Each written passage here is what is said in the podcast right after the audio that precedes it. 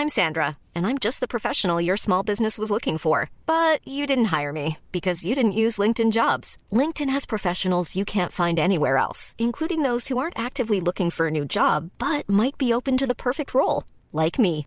In a given month, over 70% of LinkedIn users don't visit other leading job sites. So if you're not looking on LinkedIn, you'll miss out on great candidates like Sandra. Start hiring professionals like a professional. Post your free job on linkedin.com/people today. Heraldo Radio. Ahora al aire. A la una, con Salvador García Soto. Un encuentro del diario que piensa joven con el análisis y la crítica. A la una, con Salvador García Soto.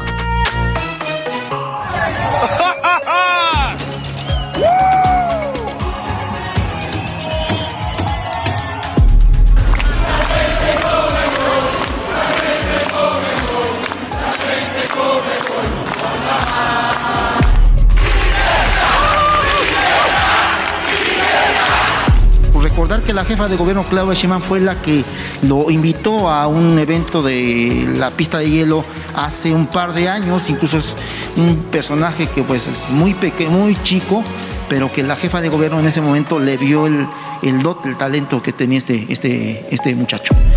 En el caso de Baker Hughes, que tiene presencia en nuestro país y en Pemex, desde hace más de 60 años, logró sus mejores montos de contratación en los años 2008, 2012 y 2014.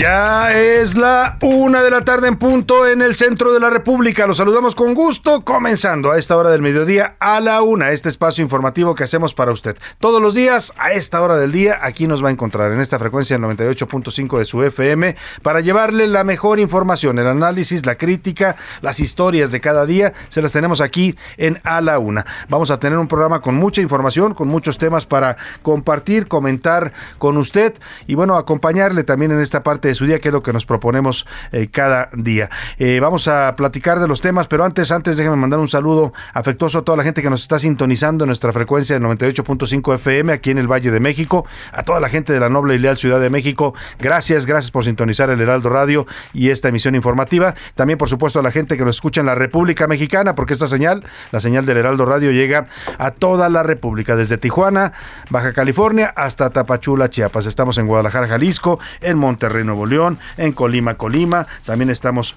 en Tepic, Nayarit, en Coatzacoalcos, Veracruz, en eh, Culiacán, Sinaloa, en la comarca lagunera, en, en Texas, también al otro lado del Río Bravo, en Brownsville, Texas, en Morelia, Michoacán, en Oaxaca, Oaxaca, en San Luis Potosí, capital, en Tampico, Tamaulipas, en Tehuantepec, allá en el istmo oaxaqueño, en Tijuana, Tijuana, ya le había dicho, Baja California, Tuxtla Gutiérrez, Chiapas y Villahermosa, Tabasco. A todos, muchos saludos, deseamos que estén teniendo un excelente miércoles, que su día vaya marchando bien, que se vayan cumpliendo todos los objetivos que usted se ha propuesto para este miércoles. Y si hay algún problema, algún contratiempo, siempre se lo decimos y se lo decimos de corazón. Ánimo, Ánimo que aún tenemos la mitad de este día para resolver cualquier situación adversa. Le platico los temas que le tengo preparados en este eh, miércoles. Welcome. Hace unos minutos comenzó la reunión entre el presidente López Obrador y John Kerry, enviado especial de la Casa Blanca para el cambio climático. Vamos a estar pendientes de esta reunión en la que el enviado de Washington viene pues a promover el uso de energías limpias y renovables en México, algo que no está precisamente pues eh, contemplado en este gobierno, no es una de las prioridades. También hablaremos, mire, paradoja, mientras estamos recibiendo a un enviado de Washington, estamos pues poniendo en pausa, así lo llamó el presidente, las relaciones con España, relaciones históricas, ¿eh? históricas que tienen raíces profundas entre México y España, pues en lo que puede ser un nuevo escándalo diplomático, el presidente López Obrador hoy dijo que va a poner en pausa la relación entre México y España. No explicó las razones, dijo nada más que España se beneficiaba más de la relación que nosotros de ella. Y bueno, parece que el presidente ahora anda en ánimo de pelearse con todo el mundo. No le basta ya con pelearse todos los días aquí, con atacar a la prensa, atacar a los empresarios, atacar a los eh, clases medias, a los conservadores, a todos los que piensen distinto a él. Ahora también se va a pelear con el mundo. Ya tenemos un conflicto diplomático con Panamá por sus expresiones cuando le rechazaron a su embajador Pedro Salmerón y ahora y ahora pone en pausa las relaciones con España. ¿Y qué le pasa al presidente? Vamos a estar platicando de estos temas. Y capturados, ya atraparon a tres presuntos responsables del asesino de la periodista Lourdes Maldonado, ocurrido en Tijuana, Baja California, el pasado 23 de febrero. En los deportes, el director, eh, bueno, antes de los deportes de cuento, el director de Pemex, Octavio Romero, afirmó que no hay empresas favoritas para su para la petrolera mexicana y consideró que falso que esta petrolera de Texas, Baker Hughes, esté vinculada con la renta de una casa en Houston, la renta que, pues, dicen eh, más que la renta, el uso de una mansión que le prestaron a José Ramón López Beltrán, el hijo del presidente. Ahora sí, en los deportes, noche de gala. Hoy el patinador mexicano Donovan Carrillo va a disputar la final de patinaje artístico en los Juegos Invernales de Beijing. Le vamos a decir el horario exacto de la prueba para apoyar con todo a Donovan Carrillo. Además, los Rayados del Monterrey rescatan el quinto lugar en el Mundial de Clubes. Eso y más le tengo en estas dos horas. Acompáñeme y permítame acompañarle y para que usted participe con nosotros y nos dé sus opiniones y comentarios, le hago las preguntas de este día. Esta es la opinión de hoy.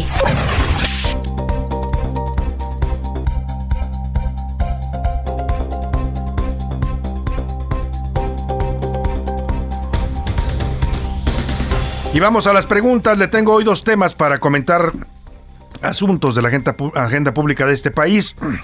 El primer tema, en medio de la veda por la revocación de mandato, ya surgen voces de diversos sectores que están llamando a no participar en la consulta ciudadana por la revocación de mandato. Y le quiero preguntar, ¿usted participará o no en esta consulta de revocación de mandato? Hay quienes dicen que hay que acudir, que hay que opinarnos, expresarnos si queremos que el presidente se vaya antes de que termine su encargo. Y bueno, pues otros dicen que no hay que participar porque es hacerle el juego a una consulta pues promovida desde Palacio Nacional. Yo le pregunto, ¿usted qué hará con esta consulta? ¿Sí participará porque es un ejercicio útil? No, porque le parece que es una maniobra política del presidente o lo voy a pensar de aquí hasta abril. Son las opciones que le doy. El segundo tema. Esta noche el mexicano Donovan Carrillo se presenta en la final de patinaje artístico en los Juegos Olímpicos de Beijing. ¿Cree usted que la participación de Donovan será y le doy opciones para que me conteste. Un éxito, incluso podríamos aspirar a la medalla, es un gran deportista, será una buena participación histórica, pero difícilmente peleará las medallas. O con que haya llegado a la final ya es un triunfo y un logro para él y para México en este deporte invernal. Los números para que nos contacte y nos mande sus opiniones y comentarios 5518 41 51 99 nos puede mandar mensajes vía texto o vía voz. Usted decida cómo aquí. Aquí lo importante es que su opinión no solo cuenta, sino que además sale al aire. Y ahora sí vámonos al resumen de noticias porque esto como el miércoles ya comenzó. Capturados. Autoridades de Baja California detuvieron a tres presuntos responsables del homicidio de la periodista Lourdes Maldonado ocurrido el pasado 23 de enero en Tijuana. Señalada. Diputados panistas de la Ciudad de México denunciaron penalmente a la jefa de gobierno Claudia Sheinbaum por dar ivermectina a pacientes con COVID-19 sin tener suficiente evidencia científica. Apoyos. El gobierno de la Ciudad de México activó un programa de ayuda para más de 7.600 reos que fueron liberados el año pasado y que hasta hoy no han podido conseguir un trabajo. Bajo la lupa. Tesla llamó a revisión a 26.681 vehículos en Estados Unidos por un error de software que puede provocar problemas de descongelación del parabrisas. Uno más. El presidente peruano Pedro Castillo designó al abogado Aníbal Torres como nuevo primer ministro y jefe de su gabinete. Una de la tarde con ocho minutos. Vamos a la información. Ya le decía, está ya en México y se está reuniendo en estos momentos en Palacio Nacional con el presidente López Obrador, el enviado especial de la Casa Blanca para el cambio climático, el señor John Kerry. Cerca de las 12.20 horas arribó este representante de Washington a Palacio Nacional.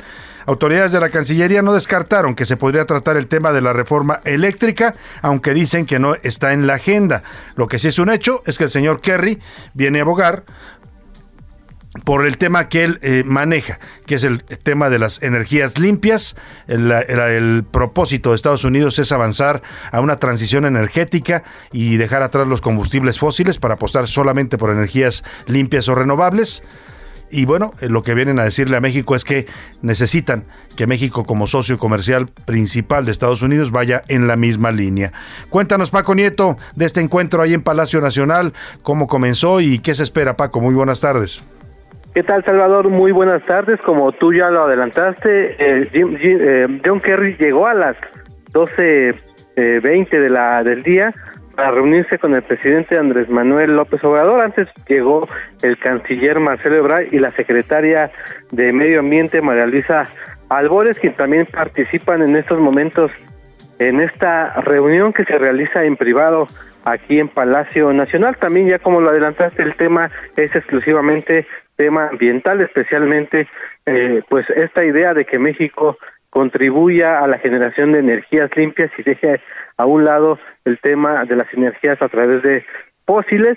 El presidente, como ayer lo adelantó, pues va a proponerle a el estadounidense que eh, se intercambie energía eh, limpia que se genera a través de las hidroeléctricas, de las de las eh, estas presas que están modernizando, intercambiar ese tipo de energía a través de pues informes y tal vez créditos que puedan otorgar para comprar más turbinas, pues el presidente dice que las presas mexicanas necesitan modernizarse eh, a través de, de turbinas y bueno, pues esa es la idea del presidente que estarán compartiendo y donde también pues estará reunido el secretario de Hacienda para pues darle más detalles del tema de los presupuestos a John Kerry. Y bueno, pues espera que se que sea una reunión que dure alrededor de dos horas y bueno, estamos pendientes de lo que salga en esta reunión. Eh, John Kerry llegó por atrás de Palacio Nacional, se dio este arribo por la calle de Correo Mayor y bueno, pues estamos aquí esperando también a que salga y buscar algún tipo de declaración.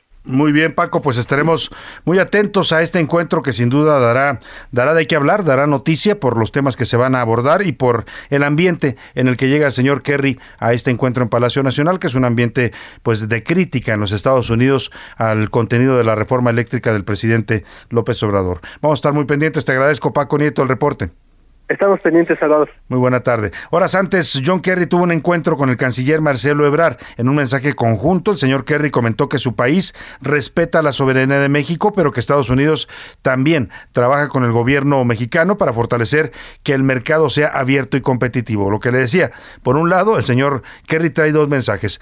Por un lado, necesitamos que México vaya en la misma línea que Estados Unidos, que es decir, que apueste también por energías limpias y renovables, y también necesitamos pues que se respete la competencia y las inversiones, ¿no? Inversiones en este caso del sector eléctrico, inversiones varias de ellas de origen estadounidense que se podrían ver afectadas con esta reforma eléctrica López Obradorista. Vamos a estar pendientes del tema. Eh, esto fue lo que dijo el señor Kerry sobre la necesidad de un mercado abierto y competitivo. Estoy muy entusiasmado con la posibilidad de poder ver cómo los Estados Unidos está preparado para ayudar. Respetamos totalmente la soberanía uh, de México. Uh, sé que el uh, presidente ha comenzado a hacer algunas reformas que son importantes para él y para su país. Lo que nosotros queremos hacer es trabajar con México para reforzar, como dijo la secretaria Gramholm, fortalecer la posibilidad de que el mercado sea abierto, competitivo bueno, pues ahí está, ahí está la información eh, de lo que dijo el señor Kerry. También Marcelo Ebrard el, el canciller mexicano, dijo que ambos países tienen una visión en común para poder trabajar en conjunto y a nivel regional. Eh, esto lo dijo al lanzar ayer el grupo de trabajo para la electrificación del transporte. El canciller Marcelo Ebrard dice que México también está apostando ahora por los autos eléctricos. México se unirá a estos esfuerzos como ya han sido aprobados por el presidente López Obrador, el presidente Biden y el primer ministro Trudeau en los últimos meses. Y también tenemos un gran aprecio por ese respeto que ustedes tienen ante a la soberanía de México y el diálogo cercano que ya hemos establecido y estamos seguros de que seguirá creciendo en los siguientes meses. Bueno, ahí está. Ahí está este tema que, bueno, pues eh, vamos a ver cómo, cómo se pone este encuentro y qué tan pues qué, tanto se sabe de lo que se hable adentro, ¿no? Porque al final, ya sabe, se manejan distintas versiones. Cuando vino la secretaria Jennifer Granholm, eh, eh, pues una versión nos dio el gobierno mexicano, dijo que, que todo había estado muy bien, dijo el presidente que había sido una reunión encantadora, de súper amable, todo, todo muy, muy polite, muy nice, ¿no? Como dicen por ahí, eh, pero después resultó que la señora Granholm salió y dijo, no, no, no, momento, Claro que yo vine a expresar preocupación de mi gobierno por el contenido de esta reforma, por afectaciones e inversiones. Claro que fuimos claros en ese tema, a eso vinimos. Bueno, entonces esperemos que ahora nos digan, pues la verdad, ¿no? Lo que se diga ahí, tenemos derecho los mexicanos a saber en qué términos están eh, dando estas relaciones con el principal socio comercial y vecino que es los Estados Unidos. Precisamente el embajador de Estados Unidos, Ken Salazar, pues sigue ahora tratando de componer lo que dijo, ¿no? Yo no dije lo que dije y es que su declaración donde dijo que pues casi le apoyaba la reforma eléctrica de López Obrador, que el presidente tenía razón, que había que poner piso parejo para todas las empresas, dijo, pues le causó una serie de críticas. Deje usted en México, ¿no? En México muchos interpretamos qué, qué onda con el embajador, está contradiciendo la posición de su gobierno. Pero el problema fue allá en Washington. Ayer le publicaron varias columnas editoriales en periódicos importantes donde le decían al señor Ken Salazar, bueno, ¿de qué se trata? Está usted yendo al revés de la postura del presidente Joe Biden. Incluso hubo pronunciamientos que le exigían pues la renuncia al señor Ken Salazar. Eh, durante una visita que hizo a Baja California Sur dijo que el gobierno estadounidense sí ha expresado reiteradamente su preocupación sobre esta propuesta para reformar el sector energético mexicano, pues impulsa el uso de tecnologías más sucias, anticuadas y caras sobre alternativas renovables eficientes, lo cual pondría en desventaja a consumidores y a la economía. Al respecto, hoy en la conferencia mañana el presidente López Obrador anticipó que le va a pedir al embajador Ken Salazar un informe de por qué el gobierno de Estados Unidos ha financiado a mexicanos contra la corrupción y la impunidad. El presidente sigue dolido por estos reportajes que le publican, entre ellos el de la mansión de su hijo en Houston, Texas. Hoy le pide por ahí a Carlos Loret que diga cuánto gana públicamente como si eh, una persona que trabaja en el sector privado estuviera obligada a andar diciendo cuánto gana, ¿no? lo que lo digan los del gobierno, porque ellos cobran con recursos públicos y por eso nos deben informar.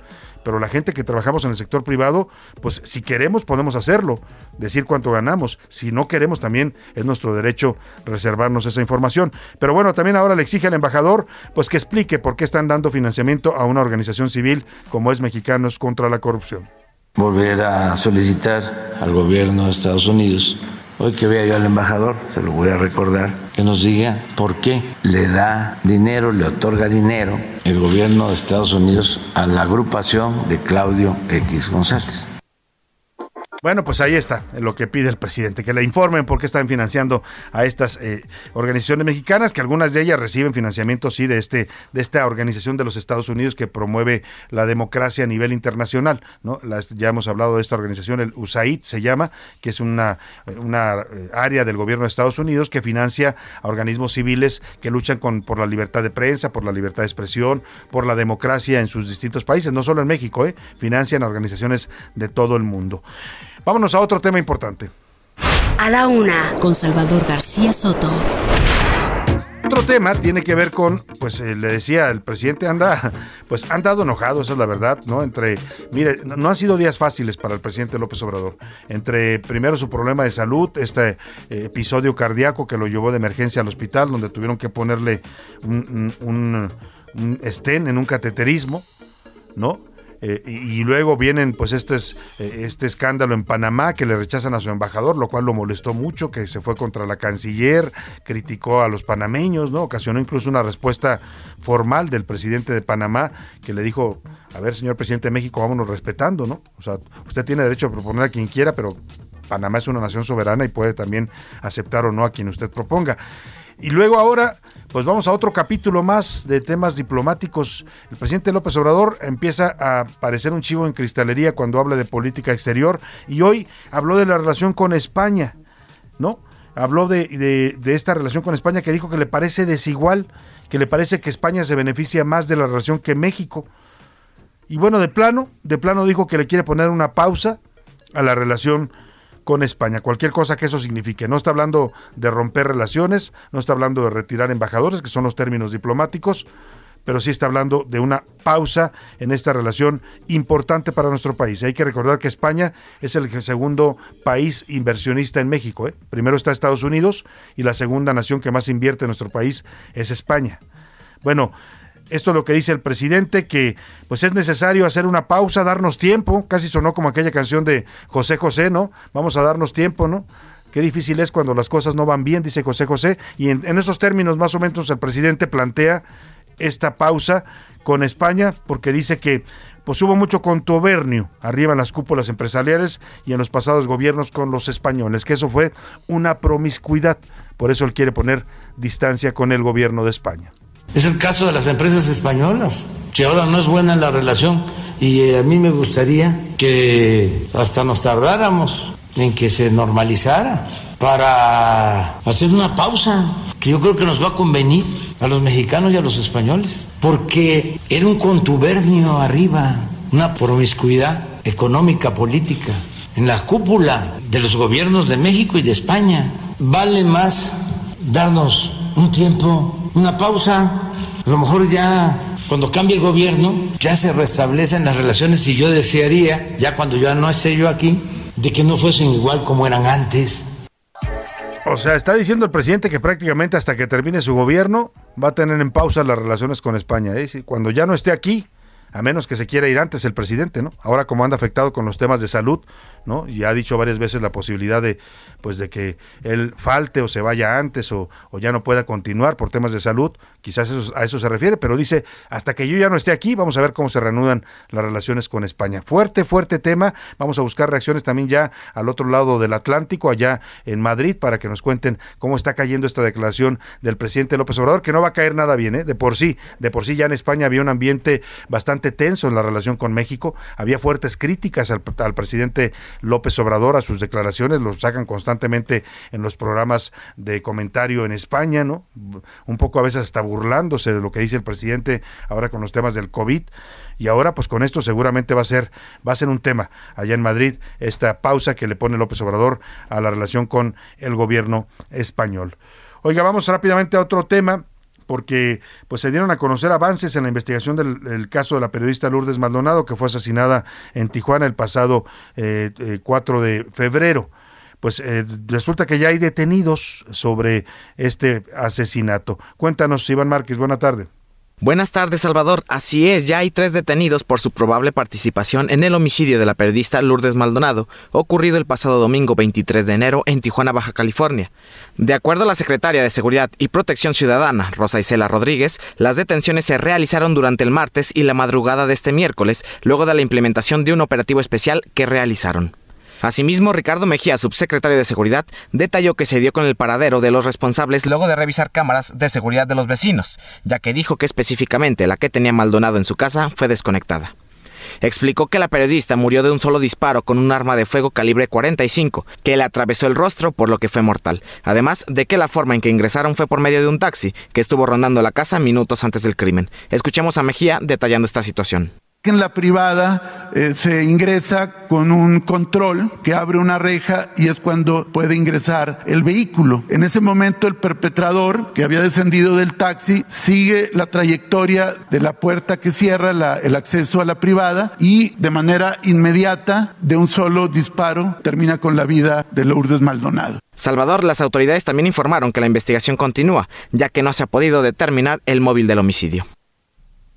Bueno, pues ahí está lo que pasa con el caso de Lourdes Maldonado. Eh, eh, pues eh, se están dando a conocer estos avances. Esperemos que los detenidos sean efectivamente autores materiales o autores intelectuales de este asesinato que causó pues una serie de protestas y reclamos a nivel nacional e internacional. Oiga, Rápidamente le comento, ayer, ayer se dio a conocer en Estados Unidos una sentencia bueno, allá, hoy más bien, se está, ayer se, se habló ya de una sentencia a Iván Reyes Arzate. Le apodan la reina y era colaborador cercano del secretario de Seguridad Pública, Genaro García Luna. Los jueces lo sentenciaron a 10 años de cárcel después de que tuviera trato con la justicia estadounidense. Esto lo determinó el, juez Brian Cogan en la Corte del Distrito Este de Nueva York por el delito de conspiración para eh, narcotráfico en los Estados Unidos. Tres cuatro meses después de que se declaró culpable y de que pactó con el gobierno estadounidense, le otorgan esta sentencia de 10 años a Reyes Arzate. Habrá que ver qué información le entregó al gobierno estadounidense a cambio de una sentencia pues que parece baja. Vamos a estar pendientes de este tema. Vámonos por lo pronto a la pausa. Ayer le hablábamos de esta noticia de que Bad Bunny ya es el artista más escuchado en todo el mundo y hoy se lo ponemos aquí con A Tu Merced. Estuvo en el Super Bowl como invitado de Shakira en 2020 en la ciudad de Miami. Tengo par de baby explotándome el cel y yo pensando en ti, estoy a tu merced. Tú siempre estás mojada y yo que tengo sed. Eh, dime qué vamos a hacer, que tengo par de baby explotándome el cel y yo pensando en ti, estoy a tu merced. Tú siempre estás mojada y yo que tengo sed. Escuchas a la una con Salvador García Soto. En un momento regresamos. Heraldo Radio. La HCL se comparte, se ve y ahora también se escucha.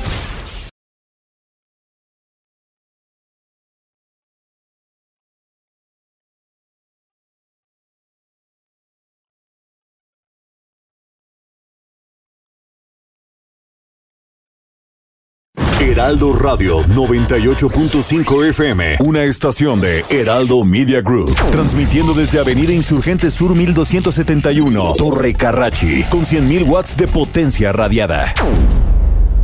Sigue escuchando a la una con Salvador García Soto.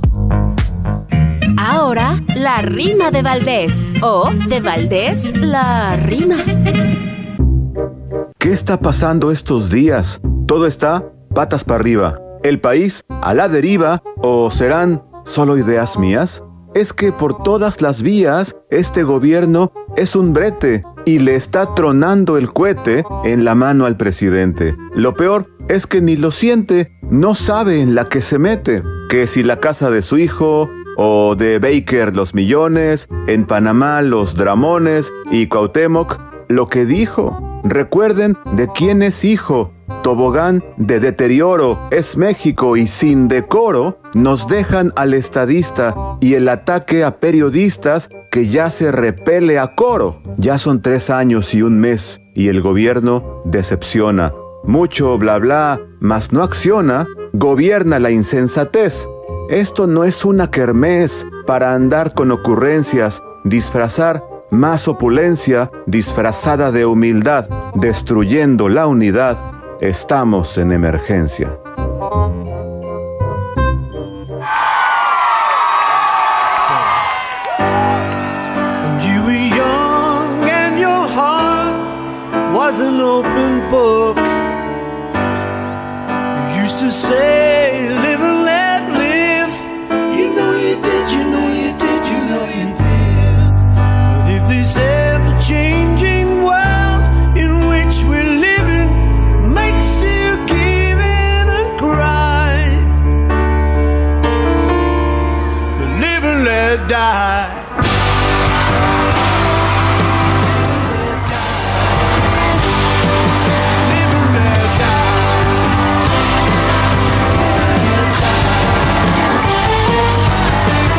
Una de la tarde con 32 minutos, ya estamos de regreso y estamos regresando con el Sir Paul McCartney en uno de los shows más comentados y que más han gustado del medio tiempo del Super Bowl.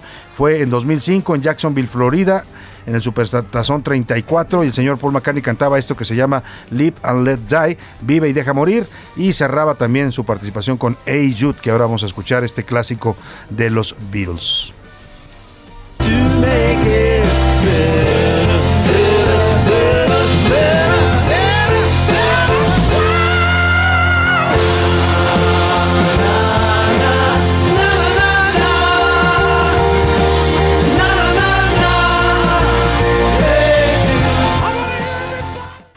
La una con Salvador García Soto. Y vamos a más información. hoy el director de Pemex, Octavio Romero, dio un reporte de cuáles son los contratos que tiene la petrolera mexicana con la empresa Baker Hughes, esta petrolera tejana que pues salió a relucir en el escándalo de la mansión en la que vivía el hijo del presidente José Ramón López Beltrán. Esta mansión, que era propiedad de un alto ejecutivo de uno de los presidentes de Baker Hughes, en la cual José Ramón y su esposa Caroline Adams vivieron dos años, cerca de dos años. ¿eh? Hoy dicen que se la rentaron, pero no está claro en qué condiciones les dieron o les prestaron esta mansión de una empresa que tiene contratos con el gobierno. Dijo el señor Romero, el señor Octavio Romero, que no hay empresas favoritas para Pemex y consideró como falso que la petrolera estadounidense haya recibido asignaciones directas después de que el hijo del presidente ocupó una mansión propiedad de este exalto funcionario de Baker Hughes. Se refiere a este contrato que dio a conocer Mexicanos contra la Corrupción cuando el presidente sale a, tratar de rechazar este reportaje y dice pues que presenten pruebas, que no hay nada eh, eh, ilegal en que su hijo haya ocupado una mansión de un ejecutivo de una petrolera o sea, al presidente lo que antes tanto criticaba hoy le parece normal, ¿no? Pues normal que le presten una casita a mi hijo, una casita eh, con alberca, eh, con jardín chiquita, ¿no? Cuatro recámaras, todas las comodidades, una mansión en Houston, Texas, normal, no pasa nada. Bueno, pues a ese contrato responde Octavio Romero, porque dijo Mexicanos contra la Corrupción que justo un mes después de que el señor eh, López Beltrán y su esposa habían ocupado esta casa, Baker Hughes había recibido un contrato por cerca de 80 millones de pesos. En la mañanera explicó que esta compañía tejana eh, está en quinto lugar entre las 25 empresas que más facturan a Pemex. Oiga, no es menor, ¿eh? Ser el quinto lugar en el contratista de Pemex equivale a contratos millonarios. Además, Pemex lanzó un micrositio en el que va a desplegar todos los contratos que tiene con empresas bajo el nombre de Pemex más transparente. O sea, quien quiera saber a quién está contratando la petrolera mexicana podrá consultar este micrositio y ahí aparecerán los nombres de los contratos, los montos y las fechas de otorgación y el procedimiento por el que se otorgaron. Esto es lo que ofrece el señor Octavio Romero. La empresa Baker Hughes se encuentra ubicada en el quinto lugar dentro de las 25 empresas que más le facturan a Pemex. Para que quede más claro, en Petróleos Mexicanos no hay empresas consentidas ni que hayan sido creadas en la presente administración. Invitamos a todos los interesados en el tema incluidos los detractores de este gobierno, a que visiten la página electrónica de Petróleos Mexicanos, en donde van a encontrar un micrositio denominado Pemex Más Transparente, en el que se publican las empresas que trabajan para Pemex, todas, pues ahí está el ofrecimiento de transparencia que hace el señor Octavio Romero. Dice que no es una empresa favorita, aunque sí reconoce que Baker Hughes, esta empresa petrolera tejana, está en el quinto lugar en número de contratos y montos, por supuesto, económicos de petróleos mexicanos. El presidente López Obrador habló, habló de este tema nuevamente, eh, de este reportaje que exhibió el estilo de vida de su hijo, un estilo de vida que pues claramente va eh, totalmente en contrario del discurso del presidente. El presidente acá critica pues habla de austeridad, ¿no? De vivir eh, sin lujos, de vivir eh, sin excesos, de no procurar lo material. Lo ha dicho en reiteradas ocasiones, ha criticado a quienes viven así en México, a la gente de clase media que quiere vivir mejor, la calificó de aspiracionista, pero su hijo sí puede vivir así, o sea, su hijo sí puede vivir con lujos, además en un país extranjero y sin explicar bien a bien por qué tiene esos lujos. Bueno, pues hoy dijo que le da mucha pena que su trabajo esté afectando a su hijo, y pues dijo que así es, ¿no? Que los hijos tienen que pagar por lo que hacen los padres. Se hizo todo el escándalo de José Ramón, mi hijo, y su esposa, toda una calumnia, todo escándalo, sin fundamento, una campaña de desprestigio, claro, no en contra de José Ramón, lamentablemente los hijos de uno tienen que este, pagar por lo que hacen sus padres y como mi trabajo es enfrentar a la mafia del poder y llevar a cabo junto con muchos otros mexicanos un proceso de transformación, pues no es en contra de él de manera directa, aunque los dañen, es en contra mía. Pues es en contra de, no de usted, presidente, es en contra de la incongruencia, diría yo, ¿no? Lo que se, lo que se pretende cuestionar con este discurso es la incongruencia entre lo que se predica porque además es el tono que usa el presidente cuando habla de estos temas, ¿no? Hay que vivir austeros, no anden comprando, no andes buscando lujos, no, no te quieras comprar varios pares de zapatos, no quieras tener un carro del año, porque ¿para qué? Eso es material, eso corrompe, así lo ha dicho el presidente en varias ocasiones, ¿no?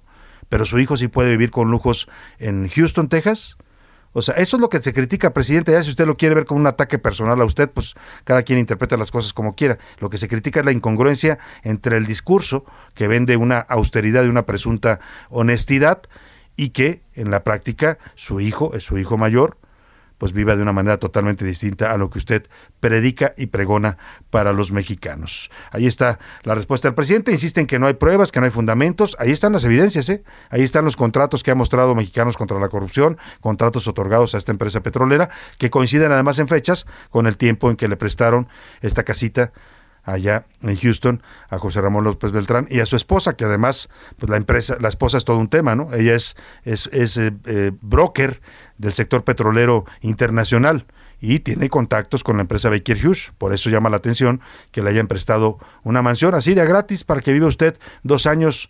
No sé si pagaron o no renta, porque insisto, eso no se ha aclarado. Pero más allá de eso, pues, ¿quién le presta una casa de esas características, no? Para que viva usted y, y sin nada más como un favor. Bueno, pues ahí está el tema. Vámonos por lo pronto a los temas económicos. Oiga, en enero pasado el índice nacional de precios al consumidor aumentó 0.59% con respecto al mes anterior, con lo cual la inflación anual en el 2021 ya se ubicó en 7.07%. Esto lo dio a conocer el INEGI.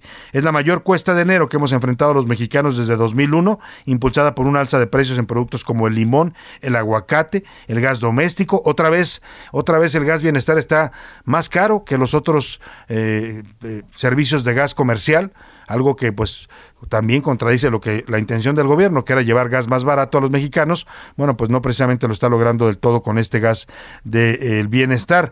Eh, también está el aumento de las gasolinas, ¿no? Entre otros que han venido a golpear severamente la economía de los mexicanos en este inicio de año.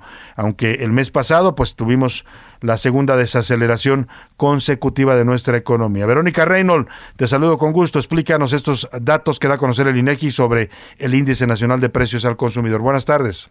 Buenas tardes, Salvador. Pues la inflación general anual continúa disminuyendo en enero al ubicarse en 7.07%. Sin embargo, también continúa el incremento en precios en productos de la canasta básica como el limón, pollo, papa, plátano y aguacate. Esto de acuerdo con el Instituto Nacional de Estadística y Geografía, que también informó hoy que el Índice Nacional de Precios al Consumidor presentó una variación de 0.59% respecto al mes anterior. Entonces, como te comentaba, los productos que más incidieron en el alza de los precios al consumidor fueron el limón con 60 8.77%, de las gasolinas de bajo octanaje con 1.68%, loncherías, fondas, torterías y taquerías con 1.61%, pollo con 4.44%, papa y otros tubérculos con 15.49%, además de la carne de res con un aumento de 1.98%, plátanos con 12.07% y el aguacate con 11.45%. De hecho, los precios de los productos agropecuarios aumentaron 0.14% en el mes, pero de manera anualizada registran un incremento de 15.32%. Asimismo, en el primer mes de este año, el índice de precios subyacente registró un incremento de 0.62% mensual y de 6.21% anual, superando el 6% por primera vez desde octubre de 2001, lo que evidencia que persisten las presiones inflacionarias.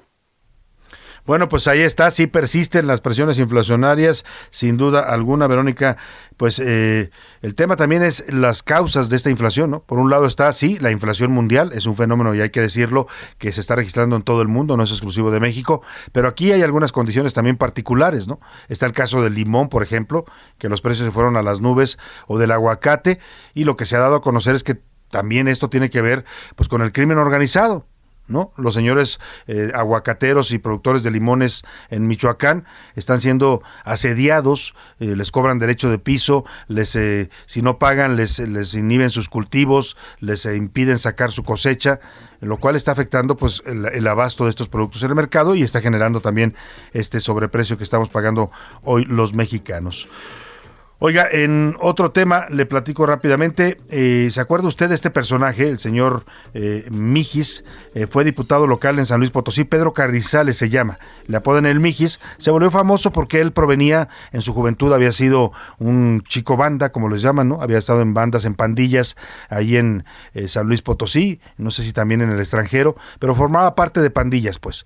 Y dejó ese, esa, esa actividad y se metió a la política se volvió diputado en San Luis Potosí, se volvió muy visible, lo, aquí lo entrevistamos incluso en este espacio, eh, y traía un discurso en favor de la juventud, ¿no? Decía que había que apoyar a los jóvenes para evitar adicciones, para evitar que cayeran en este tema de las pandillas. Bueno, le estoy hablando del Mijis porque ayer se reportó una desaparición de este personaje, eh, no es la primera vez que desaparece, hace algunos meses también lo habían reportado desaparecido y luego pues apareció después de varios días, pero ya lleva tres días que no saben de él su paradero y se emitió una alerta. La Fiscalía de Justicia de Nuevo León va a ser la encargada de hacer las investigaciones sobre el paradero de este exdiputado de San Luis Potosí, Pedro Carizales El Mijis. Dice, eh, esto lo dijo anoche la Fiscalía de San Luis Potosí, dijo que desde el 5 de febrero se tuvo conocimiento de la desaparición del Mijis, después de que su familia denunciara ante la Fiscalía Especializada en Derechos Humanos, pues que no sabían dónde estaba, que se había desaparecido. La última vez que tuvieron contacto con él fue el miércoles 2 de febrero a través de de WhatsApp. Vamos a ver pues esta investigación a qué, en qué termina y pues qué le pasó al señor eh, eh, Pedro Carrizales, alias El Mijes. Estaremos informándole. Por lo pronto, vamos hasta España porque ya le decíamos al inicio del programa, el presidente López Obrador hoy en una declaración que sorprende, después, unos días después de que España había concedido el beneplácito para el nuevo embajador mexicano en Madrid, el señor Quirino Ordaz, sí, una, un otorgamiento eh, que se tardó por lo menos dos meses, lo cual ocasionó todo tipo de interpretaciones, suspicacias de si España pues había molestia por el discurso que ha manejado el presidente López Obrador. Sabemos que las relaciones quizás no estén en su mejor momento. López Obrador ha sido crítico de las empresas españoles, españolas, ha criticado el proceso de la conquista, ha pedido incluso disculpas a la corona española por la eh, colonización de las culturas prehispánicas. En fin, en todo este contexto, hoy sorprende el presidente cuando dice que la relación con España es desigual, que España se beneficia más que nosotros de esta relación y que por lo tanto la va a poner en pausa. No dice cuánto tiempo, pero dice, ya cuando yo me vaya, pues ahí vamos a ver si se mejoran las relaciones. O sea, estamos hablando de dos años con unas relaciones en suspenso con España. Bueno, saludo con gusto allá en Madrid a Patricia Alvarado, nuestra corresponsal, para que nos comente cómo ha caído esta noticia allá en España y qué reacciones hay a lo que dice el presidente mexicano sobre la relación bilateral. Te saludo, Patricia, muy buenas noches allá en Madrid. Sí, muy buenas tardes, Salvador. Es un placer saludarte. Efectivamente, ha caído como un jarro de agua fría. Mira, tan, tan, ha sido tan sorpresiva la eh, pues la reacción aquí que en un momento que han pillado al ministro de Asuntos Exteriores José Manuel Álvarez lo único que dijo fue sorpresa la única palabra. Aquí no se ha emitido hasta este momento, cuando aquí ya son las 8 de la noche y 46 minutos, ningún comunicado. Además, encima, hoy se confirmó que el rey Felipe VI, que es el jefe del Estado español, eh, va a estar siete días en cuarentena porque dio positivo de COVID. Ayer en la noche se sintió mal, y han hecho la prueba este mediodía y hoy a la una y media de la tarde la Casa Real emitió un comunicado, por lo cual seguirá trabajando desde el despacho de su residencia oficial eh, y bueno, por ahora pues claro, no habrá tampoco ninguna pronunciación eh, política en ese momento también por estas circunstancias. Pero de cualquier manera, eh, como tú comentabas, sorprende mucho que haya propuesto hacer una pausa el presidente de México cuando el pasado 27 de enero, con motivo de la toma de posición de la presidenta de Honduras, eh, su homólogo Marcelo Ebrard y el propio José Manuel Álvarez, ministro de Asuntos Exteriores de España, acordaron abrir una nueva página en las relaciones con México y en, en una conversación, en una plática que habrían tenido con motivo pues de esta toma de posición a finales de enero,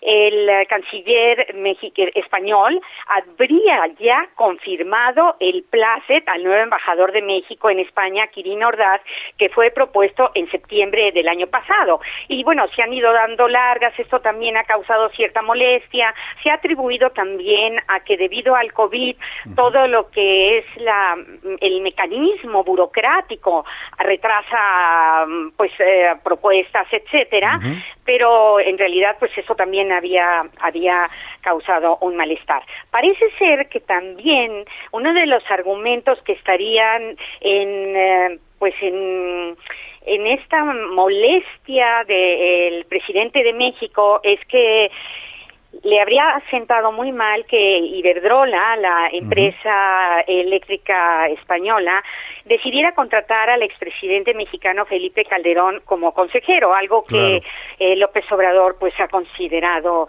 indigno, ¿no?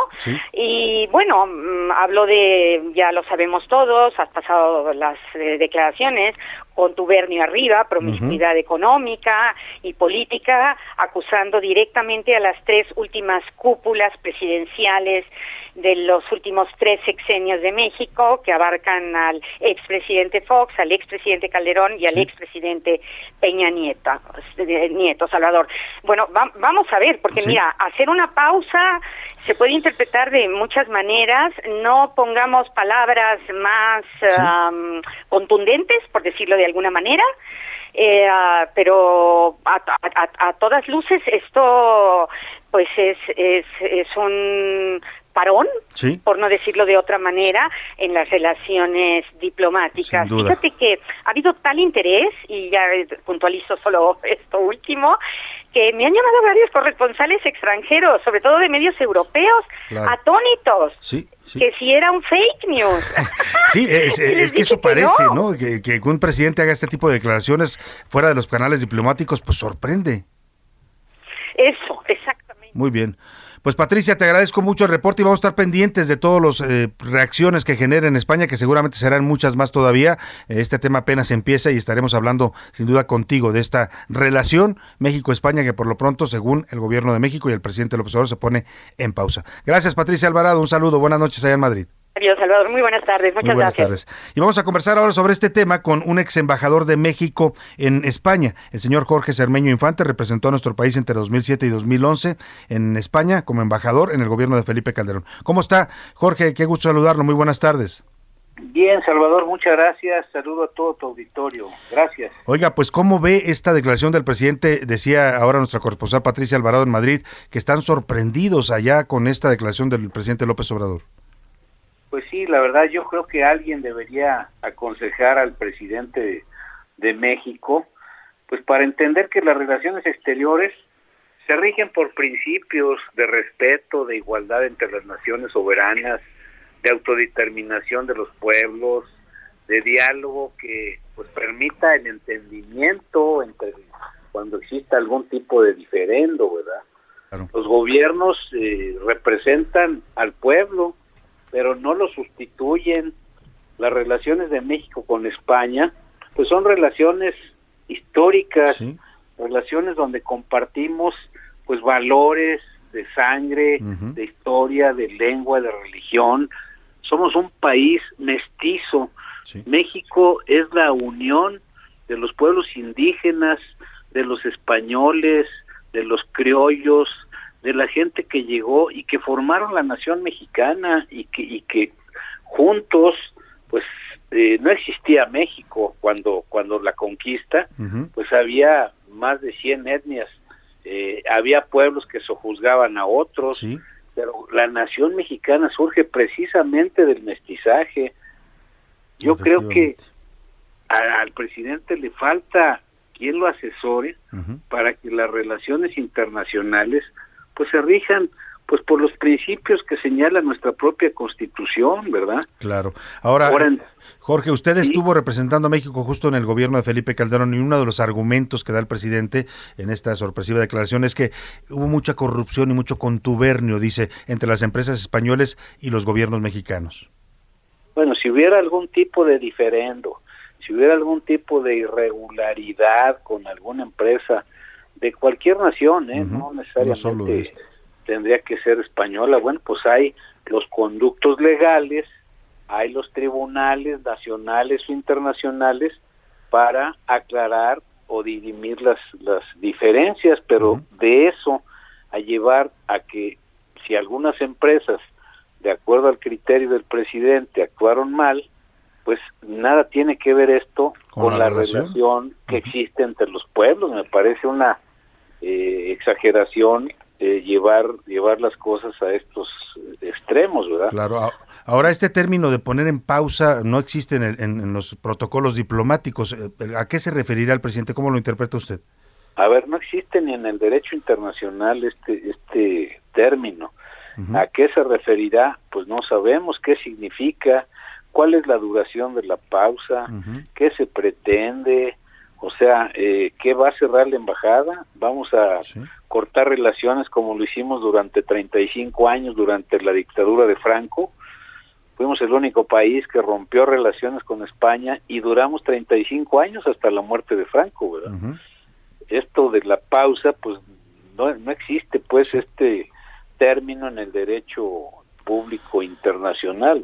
Sin duda. Pues, pues vamos a estar eh, eh, tratando de descifrar qué, qué, significa y a ver si explica un poco más el presidente o el canciller Marcelo Ebrard, que es en todo, en todo caso quien ya estuviera teniendo que salir a dar explicaciones sobre esta declaración del presidente. Pues debería, mire, Marcelo Ebrard cuando fue eh, jefe de gobierno en la Ciudad de México, pues él, él fue vice, vicepresidente de las relaciones entre las ciudades capitales de Iberoamérica y él tuvo una muy buena y excelente relación pues con todos los eh, alcaldes, digamos, el, de Madrid en aquel entonces, pues era el que presidía las relaciones de, esta agrupación. De hecho, eh, Ruiz Gabaldón viene a México cuando aquella pandemia eh, de la influencia. bueno, pues la influencia que nos afectó tanto. y, y, bueno, pues el mismo canciller Ebrard eh, acudía con alguna frecuencia a España debido a las buenas relaciones que él tenía con los gobiernos en España. Pues Ahora, yo yo comentaría, pues también esto manda una muy mala señal para todas las empresas españolas que trabajan en México, para las mexicanas que, trabajan, en España, para los miles de Así es. Embajador, discúlpeme porque me va a cortar la guillotina, no quiero cometer la grosería, pero quiero agradecerle que nos dé su punto de vista sobre este tema tan importante y lo estaremos consultando. Buena tarde, embajador. Me voy a la pausa y regreso con más para usted aquí en la segunda hora de A la Una. Regresamos.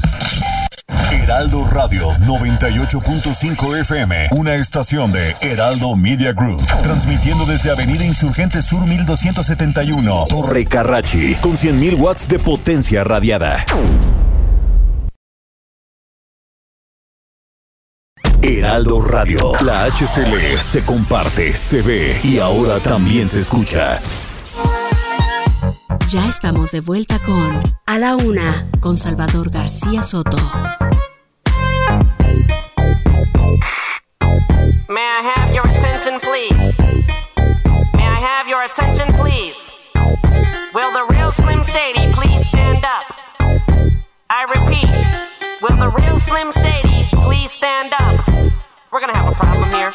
Y'all act like you never seen a white person before. Jaws all on the floor like Pam, like Tommy just burst in the door and started whooping her ass worse than before. They first were divorced, sewing her over furniture. It's the return of the. Oh wait, no wait, you're kidding. He didn't just say what I think he did, did he? And Dr. Dre said.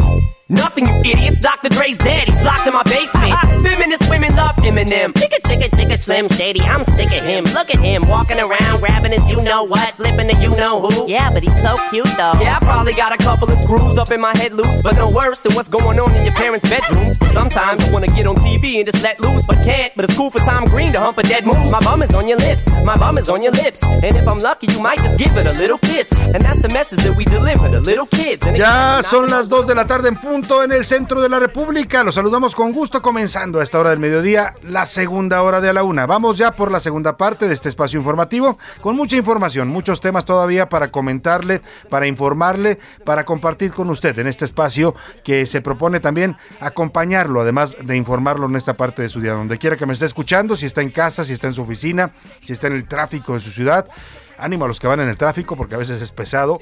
Pues gracias, le agradezco que continúe en esta emisión. Esto es a la una, vamos ya a la segunda hora con mucha información todavía para usted. Pero antes le presento esto que estamos escuchando al señor Eminem, que qué impresionante habilidad tiene para cantar el rap a una velocidad de verdad sorprendente. Estamos escuchando este primer sencillo con el que se dio a conocer en el año 2000. Él es parte del elenco que se va a presentar en el show del medio tiempo del próximo Super Bowl. El único blanco, eh, de los pocos blancos raperos que son reconocidos como de los fundamentales allá en este movimiento musical en los Estados Unidos. I'm Slim Shady, yes, I'm the real Shady. All you other Slim Shadys are just imitating. So won't the real Slim Shady please stand up? Please stand up, please stand up. Cause I'm Slim Shady, yes, I'm the real Shady. All you other Slim Shadys are just imitating. So won't the real Slim Shady please stand up? Please stand up, please stand up. Smith don't got a cuss in his rap to sell records. Well, I do. So Bueno, y al ritmo de rap del señor Eminem, ¿no? que además rompió este paradigma de que el rap era solo para los negros, ¿no? Solo podían cantarlo los negros. Él, la verdad, la verdad es que y rapea bastante bien. Incluso tiene una película, ¿no? Con donde habla de sus orígenes como rapero allá en, Detroit, en Michigan, de donde él es originario. Vamos a hablar de otros temas en esta segunda hora. Le voy a platicar. Vamos a, a tener una conversación con David Salomón. Él es el padre del jovencito Eduardo Salomón, de 16 años, que fue secuestrado, sacado de su domicilio en Tlajomulco de Zúñiga, Jalisco. Lo sacaron los criminales, se lo llevaron y luego lo mataron. El padre dice que lo confundieron con algún eh, pues alguna persona que estaba metida en algún tema eh, ilegal, pues pero el joven estaba simplemente en su casa cu- cuidando a sus hermanos y aquí lo grave de este caso es que exhibe eso, la tranquilidad que hemos perdido los mexicanos. Lo pueden ir a usted meterse, sacarlo de su casa y desaparecerlo asesinarlo como hicieron con este jovencito. Vamos a hablar con su con su padre. Ayer fue sepultado el, eh, joven señor el, joven Eduardo Salomón. Oiga, y también le platicaré, Aeroméxico ya confirmó que va a comenzar operaciones en el Aeropuerto Internacional Felipe Ángeles en abril próximo. Va a conectar un vuelo diario a Mérida, Yucatán y a Villahermosa, Tabasco.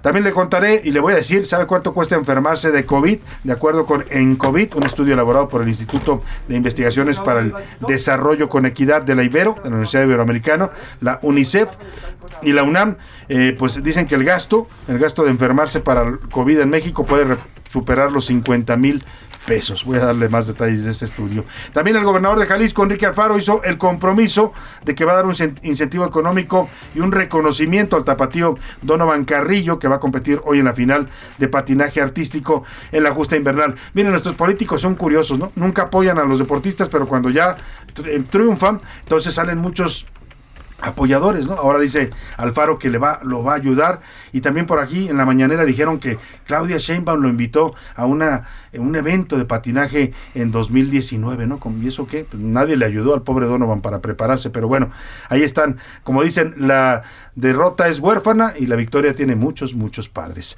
Vámonos ahora sí a las preguntas de este día, ya está conmigo Priscila Reyes y José Luis Sánchez y les doy la bienvenida, ¿cómo están? Muy bien, Salvador, ¿qué tal? Feliz miércoles, ombliguito de la semana. Jay y queridos escuchas un fuerte abrazo. Salvador García Soto, Priscila Reyes, bonito miércoles, miércoles nubladón. Sí, ya la estamos ahora sí que acercándonos al fin de semana y a la quincena, que, que también es importante la quincena de, Rascándole. de febrero, rascándole, porque sí, esta cuesta, híjole. Esta cuesta se siente dura, ¿no? Muy dura.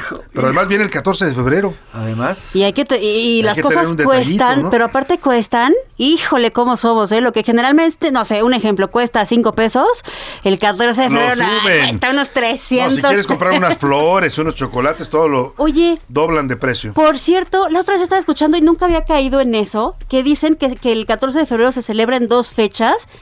Y me, pare- me dio mucha risa lo que vi porque jamás lo había escuchado. ¿Cómo que con se- dos fechas? Sí, ¿El 14 y nueve que el meses después? 13, que el 13 supuestamente se celebra con la amante y el 14 con la Ah, esposa. Oigan, oigan, qué mal está eso, ¿eh? Muy, muy mal, Sí, muy no, mal. Oigan, hablando de amor, les quiero recomendar una columna de ayer en La Pasión por Correr de, de Rosana Ayala. Ayer, Las Carreras del Amor, muy buena, muy buena columna la que escribe Aquí en el Heraldo Rosana de México Ayala, se aquí en el. Heraldo de México. Échenle un ojo, la tuiteamos tan Salvador como yo. Entonces, échenle un ojo. Las Carreras del Amor escribe Rosana Ayala en Sí, Pasión está por Correr. interesante, habla de cómo a veces para los corredores es difícil esto de las relaciones de pareja, ¿eh? porque Exacto. pues ellos tienen sus rutinas, tienen que levantarse temprano a entrenar cuando se preparan para una carrera y afectan todo el entorno de la relación y la familia. Vamos a estar platicando de esos temas, por supuesto, pero antes las dos preguntas que le formulamos el día de hoy tienen que ver pues con estas eh, declaraciones que hizo el presidente López Obrador, eh, José Luis Sánchez. Así es, la primera de ellas es sobre esta pausa que pr- propone el Que le pone a la relación con Así, España, Y ¿no? la segunda, Donovan Carrillo. Hoy, cerca de las siete y media de la tarde, noche, hora de la Ciudad de México,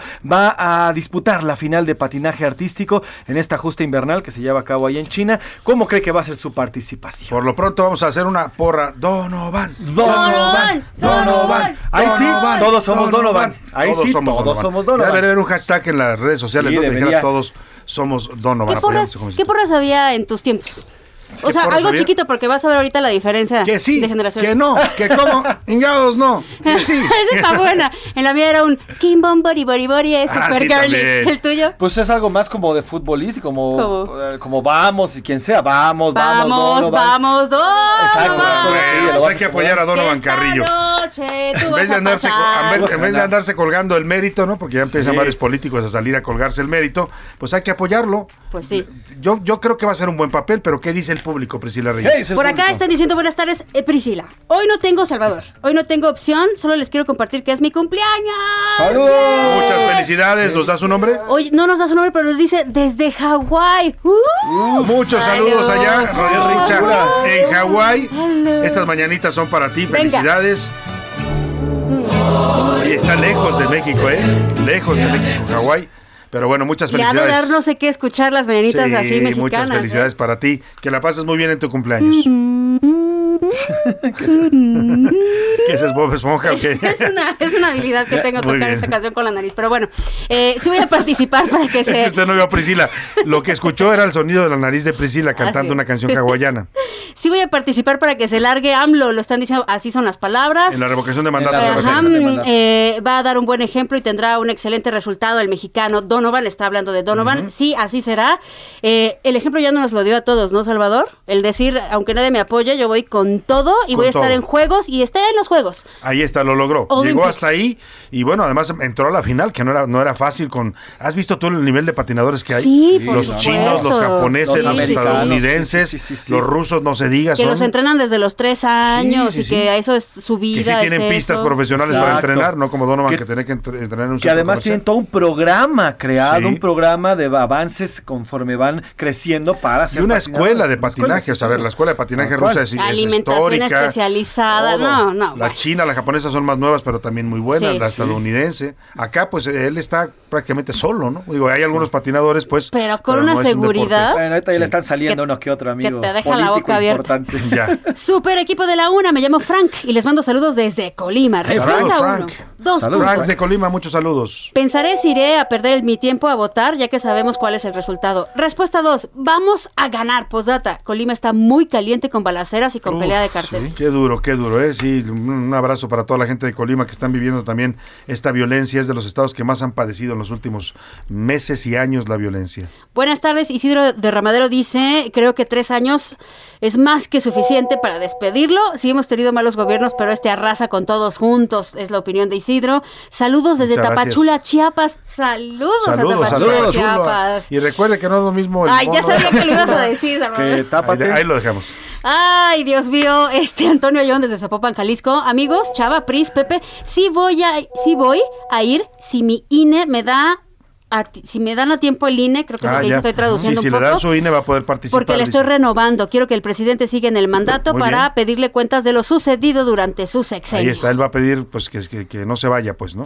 Para mí, Donovan Carrillo es ya un triunfador. No necesita demostrarlo ganando el primer lugar. Sin duda. Ya lo es, ¿eh? Ya lo es, pero sería, oiga, si ya hizo No, historia al hombre, estar ahí, si se va, si se mete a las medallas, pues sería... Uf. Uts, Uts, sería- ¿qué No, dijiste, bueno, vos? pero, pero sería como la gloria para él y para, para nuestro país, ¿no? Aparte es histórica. Sí. La Sí, primera claro. medalla. No sé si haya medallas en el. En los- Yo creo en que no hay Olimpiadas deportes invernales, no debemos No, tener porque ninguna. él rompió, él rompió por ser el mexicano en primero en pasar a Una una, final. final, entonces Sí, no creo hay. que haya No, no las medallas, pero le preguntaremos a Oscar Mota. Alejandro Guzmán de Zapopan, Jalisco, también de Zapopan, mira, mucha gente de Zapopan, Salvador. Saludos a Zapopan. Salvador y equipo de la UNA, yo no voy a participar en esta encuesta del presidente, es empleado de todos los mexicanos. que termine su periodo de seis Pues sí, años. para eso lo elegimos, ¿no? Que se quede los seis años, yo también estoy de acuerdo. Tenemos tantísimas por acá eh, opiniones. Germán nos manda saludos. Muchas gracias, Germán. Eh, buenas tardes. Esa declaración que hizo AMLO hoy sobre la pausa con España me suena a que lleva también una intención implícita de desalentar a Santander para comprar Citibanamex, dice esta Ah, persona. Pues puede ser, ¿eh?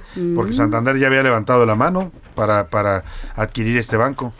Bueno, pues ahí está lo que usted opina. Gracias a la señora Graciela que nos está escribiendo. Le mandamos un fuerte abrazo. Graciela, la señora saludos. Rosa María también. Saludos. Eh, para Guillermo Villarreal, muchas gracias por tus mensajes. Alberto de Colima. Para, mira, Mateo Alcázar desde Zapopan, Jalisco. Te digo, puro Saludos. Zapopan, Mucha gente en Jalisco. Guadalajara nos escucha, ¿eh? como en Monterrey, como en muchas otras ciudades. De verdad les mandamos abrazos y siempre estamos hablando y pensando para, Sí. por- por- en ustedes. Heriberto, muchas gracias por escribirnos también y muchos mensajes más que seguiremos leyendo a continuación. Así es. ¿Y en Twitter qué dicen, José Luis? Arroba S. García Soto. Eh, también recuerden, los invito a que nos sigan en arroba soy Salvador García Soto. Sobre el tema de, Donan- de Donovan Carrillo, el 20.9% dice va a ser todo un éxito, incluso casi medalla. El 35% dice que es histórica la participación y el 44.2%, la mayoría, dicen que ya con que haya llegado a la final es un logro. Lo que venga, pues es ganancia y Es- sí, es- es un plus, como dicen, ¿no? Exactamente. Es Y un bonus track. y después de todo lo que todo lo que tuvo que pasar este joven. Eh, sobre el tema de la revocación del mandato, el rotundo 90% dice que no, que no va a asistir, que es un tema del presidente López Obrador tal cual, dice que no van a participar en estas en esta 90 que no va a participar. 90% de plano. Bueno, pues ahí está. que Es, decisión de cada quien, ¿eh? Claro. Yo respeto mucho y es libre cada quien decir si voy a participar o no voy a Cada participar quien. en el sentido que usted lo quiera hacer. ¿eh? Aquí no, no pretendemos inducir ninguna intención en esta consulta de revocación de mandato. Vámonos, si le parece, al cotorreo informativo, a ver qué nos traen José Luis y Priscila. Ya llegó la hora. ¿La hora de qué? La hora del cotorreo informativo. Y hoy te toca comenzar, Priscila. Seguimos hablando con temas del amor, del corazón. Otra vez va sobre bodas. Otra vez. Miren, la boda más corta de la historia no es de Elizabeth Taylor. No han sido las de la maestra Elvester. Tampoco. Les voy a contar sobre la más pequeña, Salvador, y esto es impresionante. ¿Cuánto Acaba de duró? salir una noticia. Tres minutos. Tres minutos. Tres ¿ya lo minutos. Esta boda fue en Kuwait. Se acaba de hacer viral. El tiempo no está definido, pero al parecer ya había pasado tiempo. Pero la historia apenas se acaba de hacer viral. Y entonces resulta que estaban ahí en Kuwait, se estaban casando en el registro civil, firman, se voltean, van juntos los novios caminando. Se tropieza la novia. Y entonces el novio se voltea y le dice estúpida. Y todos lo escucharon. En la boda. En la boda. bueno. ¿Y sabes qué hizo la mujer? Se levantó. este momento. Se volteó con el juez de registro civil y le dice: Me Anula. disuelves el matrimonio ahorita.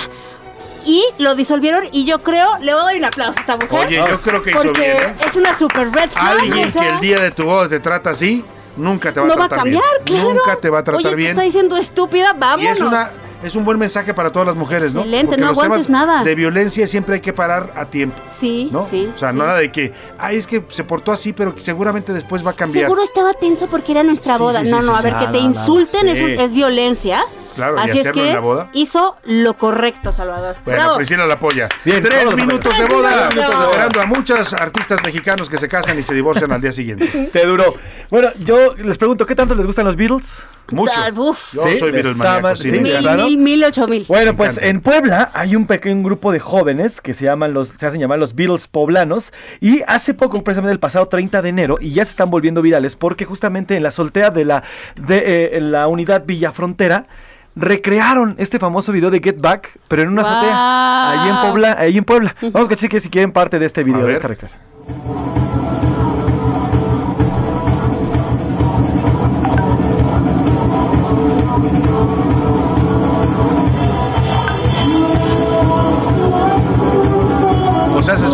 Edificio en Puebla. Se subieron a un edificio y en Puebla. este, que además ya está en el documental, Priscila, en, sí, en Disney Get Back. Plus, ¿en dónde está? Sí, en Disney Plus está este de Peter Jackson, el documental, en donde ¿eh? nos comparten por primera vez en la historia la grabación de ese concierto que dieron en la azotea y ya también en plataformas como Apple Apple Music Ajá. y en Spotify pueden escucharlo también por primera vez en la Ah, historia escuchar. remasterizado. Qué No, no, padre. no, es una chulada. Entonces estos chavos lo Estos recrearon. jóvenes, este, liderados por Juan Pablo Briones de 36 y Osvaldo Reyes de 35, se les ocurrió esto porque justamente fue ante el estreno de Get Back. Y Muy entonces subieron hecho. a esta azotea y todos cuando empezaron a escuchar, como en el video literalmente, cuando los vecinos empezaron a escuchar esta parte de Get Back, esta, esta canción, salieron a escucharlos, les aplaudieron y les pidieron más rolas. Mira, como pasó en el concierto original, ¿no? Así Yo creo que estaban en Londres, en Londres, arriba de Apple Inc., que era el edificio, de la disquera.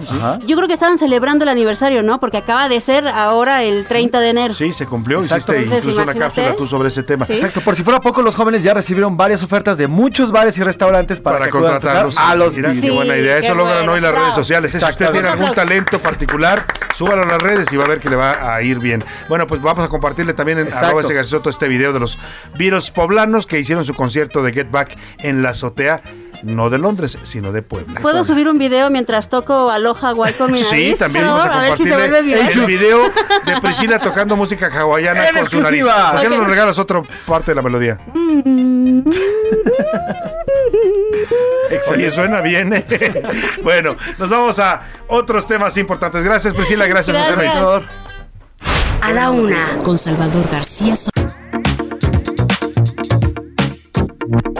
Mire, eh, le platicamos de esta historia, de este caso que ocurrió lamentablemente el pasado domingo en eh, Guadalajara, allá en, el en, la zona metropolitana de Guadalajara, de este jovencito, de este jovencito eh, Eduardo Salomón, que fue mm, pues secuestrado por un grupo armado, entraron hasta su casa. Esto ocurrió el 4 de, el 4 de febrero. Él estaba en su casa en la tarde, se había ido su papá a trabajar y lo dejó al cuidado de sus hermanos pequeños.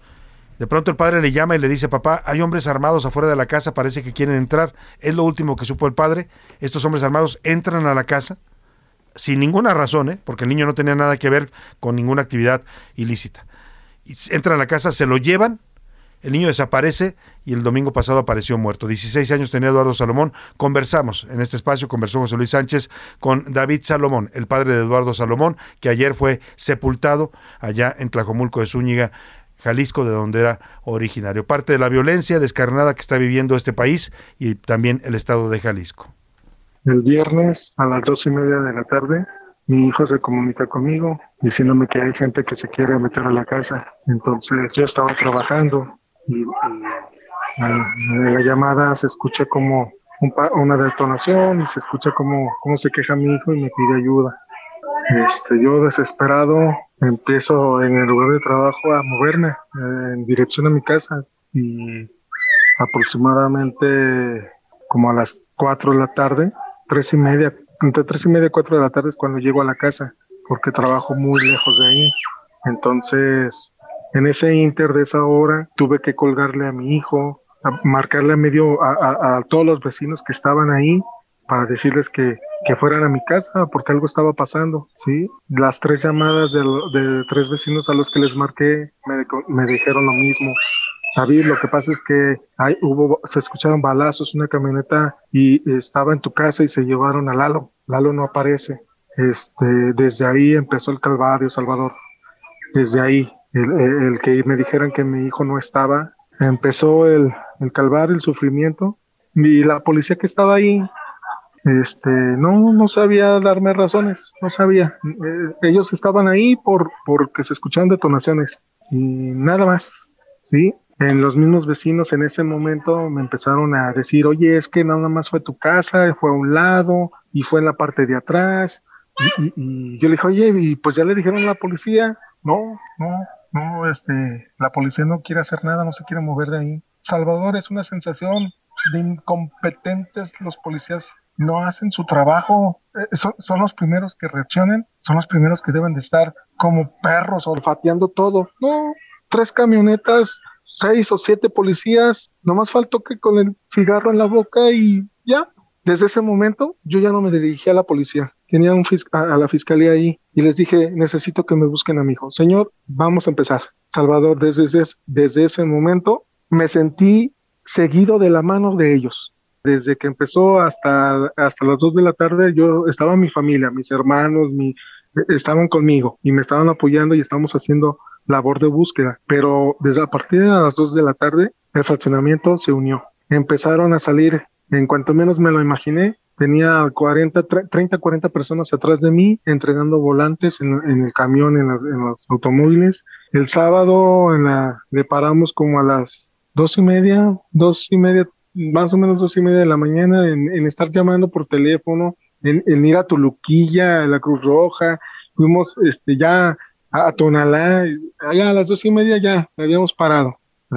El domingo, a las como a las siete de la mañana, le hablan a mi esposa de fiscalía, de, de Ministerio Público, diciendo que nos quieren hacer una entrevista. La insistencia de que fuéramos era porque tenían una foto de donde posiblemente era mi hijo. Necesito que veas esta foto. Es probable que sea tu hijo corresponde con las características. Ok, estoy con mi esposa. Dijimos, va, enseñándonos la foto. Y en la foto, sí era. Eh, en ese momento eran cerca de las nueve y media de la mañana, más o menos, cuando por foto me enseñan a mi hijo. El, agente del Ministerio Público que se comportó a la altura, a la altura, me, me dio el soporte, me apoyó, me dijo, ¿ya te enseñaron la foto? Sí, ok, vamos a hacer lo siguiente. Me explicó con lujo de detalles que se seguía y me dijeron, ahora tenemos que ir a CEMEFO a que reconozcas el cuerpo. Llegamos cerca de la una de la tarde y me empezaron a hacer el papeleo. A las dos y media de la tarde, este, me paso. Mi, esposa no, no quiso pasar. Este, yo tomo el valor de decirle, no te preocupes, yo lo hago y, y, me pasan. Eh, efectivamente era mi hijo. Lo reconocí plenamente y ya desde ahí, Salvador, no me importa en qué quedó la, la carpeta de investigación. Me hablaron temprano. Ah, creo que inclusive en cuanto me colgó el, señor gobernador, dio la noticia ya en público. ¿ah? Y en el transcurso del día me volvieron a marcar para decirme lo que necesite, señor, este, vamos con usted, estamos con usted, y, de ahí para acá no me han soltado, no me han soltado este eh, todo el equipo, todo el equipo del, del, fiscal, de, parte de, del director de fiscalía, el señor gobernador, cuando por fin me, me dicen que, que, esto está tan inmenso que ya trascendió a, a, varios, hasta afuera del país, es cuando digo, Lalo, mi superhéroe, tiene, se tiene que tener todo el mundo de, de, la historia de mi hijo. De la historia de mi hijo todo el mundo se tiene que enterar. En este momento, Salvador, mi único, mi único motivo de seguir adelante es mi hijo, tengo que llevarlo a que tenga su descanso en paz. Es un niño que, que le encantaba hacer amigos, le encantaba. Tan le encantaba que tenía amigos menores, siempre se fueron niños menores que él, porque él es muy niñero, muy niñero, ¿sí? Tiene, tiene cuatro hermanitos, entonces imagínate, su, su ámbito, su ambiente social es niños, niños. Se divertía jugando a la canica, se divertía jugando a, al balón. Este, es, era un niño que no era mal hablado, que, que, yo le dejaba salir a jugar y a las 8 de la noche se metía. Y, que, y, y últimamente, 16 años y me, pide, me pedía permiso para salir a jugar a la banqueta. ¿Qué joven de 16 años hace eso? Este, este jovencito, este héroe, el día que empezó a trabajar, su primer sueldo, agarró, llegó y papá, mamá, vénganse, vamos por unos tacos.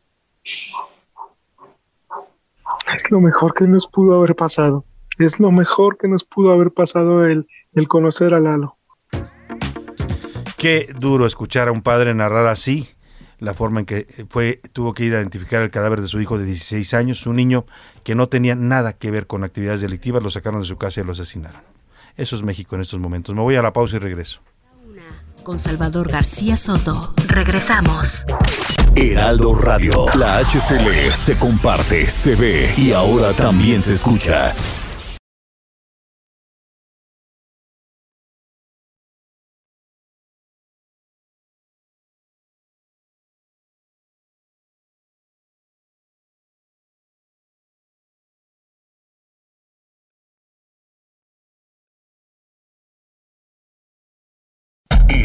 Radio. La HCL se comparte, se ve y ahora también se escucha.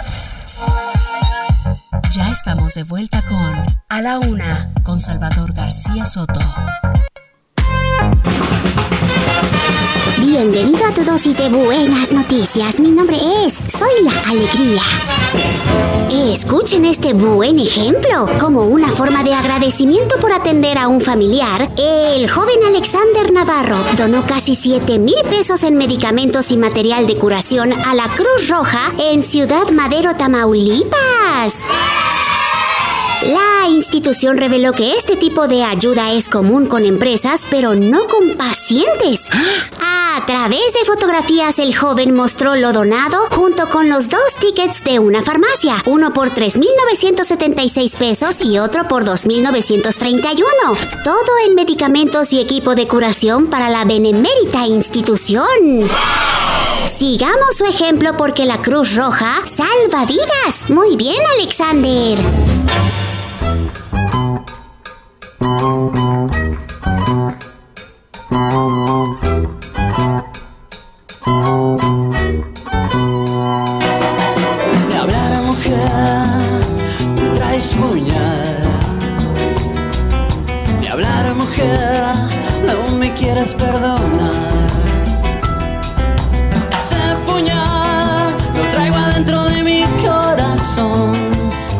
Sale, ya empezará a desangrar y te dirá adiós.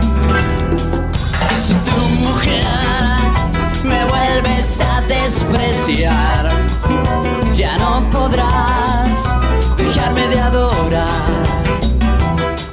Pues ausente yo, me necesitarás aún más y ni con puñal me podrás sacar de tu corazón. 2 con 31, estamos de regreso y estamos escuchando esta gran canción de Café Tacuba. Hablando de presentaciones en vivo memorables, sin duda, un discazo es el de MTV Unplugged de esta banda, grabado en 1995. Bueno, gustó tanto este disco que hicieron una segunda ronda ahora en el año 2019. 19, perdóname. El puñal y el corazón se llama esto que canta Café Tacuba.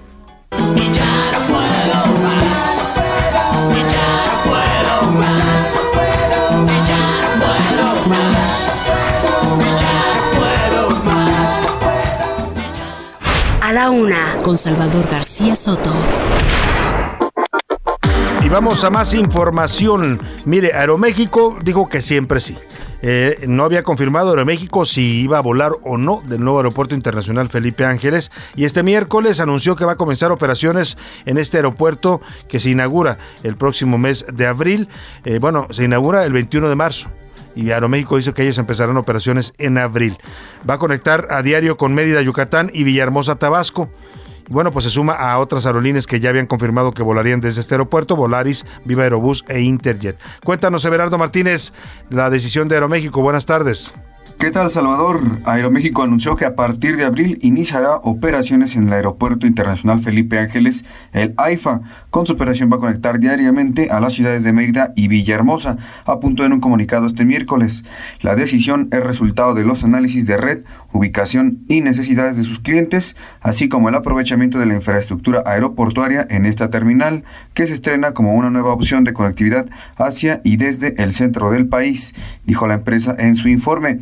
Hay que recordar que la aerolínea había dicho que no contemplaba operar en el aeropuerto por aspectos comerciales, debido a que su esquema de vuelos en forma de red está basada en la Ciudad de México. Con este anuncio van tres aerolíneas Salvador, aunado a Volaris y Viva Aerobús. Faltan por confirmar qué sucederá con la aerolínea nueva Aerala, Aeromar y hasta Interjet que tiene 13 meses que no opera. La Asociación Sindical de Pilotos Aviadores ASPA también dio luz verde a la operación luego de que las autoridades de ese aeropuerto atendieran las dudas sobre seguridad aérea como son las aproximaciones de aviones. Este aeropuerto continúa en despegue Salvador. A punto de despegar, Everardo, ya el 21 de marzo es la inauguración, están ya terminando los últimos detalles, esta construcción que hizo el ejército mexicano. Eh, eh, le hemos platicado que no va a poder haber una ceremonia de inauguración como tal públicamente porque hay una veda electoral impuesta por el INE, bueno, no por el INE, por la ley que ordena que no se puede hacer pro propaganda ni promoción de obras gubernamentales de aquí al 10 de abril. Lo que va a hacer el gobierno ahora, entonces que van a inaugurarlo en una ceremonia privada. Así se ha anunciado ya desde la presidencia de la República el próximo 21 de marzo. Oiga, y eh, vamos al tema del COVID. En algunos estados de la República, los, los gobiernos estatales, los gobernadores han impuesto uso obligatorio del cubrebocas, o sea, con multas incluso, le hemos platicado el caso de Catepec aquí en la zona metropolitana del Valle de México, con multas a las personas que no porten el cubrebocas en espacios públicos. Bueno, pues esto ocasionó que algunos se quejaran de que estaban violando sus derechos. Y la Comisión Nacional de Derechos Humanos, que preside la señora Rosario Piedra Ibarra, no se ocupa de otras cosas de violaciones graves de derechos humanos, pero fue a impugnar a la Corte este, esta, esta decisión de algunos gobiernos estatales de poner el cubrebocas obligatorio. Bueno, pues la Corte ya falló y le dio la razón a los gobiernos estatales. Dicen que tienen plenas facultades de poner una medida obligatoria en sus entidades en este en el caso de esta pandemia. Cuéntanos, Diana Martínez, te saludo, muy buenas tardes. Así es, Salvador, buenas tardes. La Suprema Corte de Justicia de la Nación determinó que las entidades pueden obligar a la población a usar cubrebocas durante la emergencia sanitaria por COVID-19.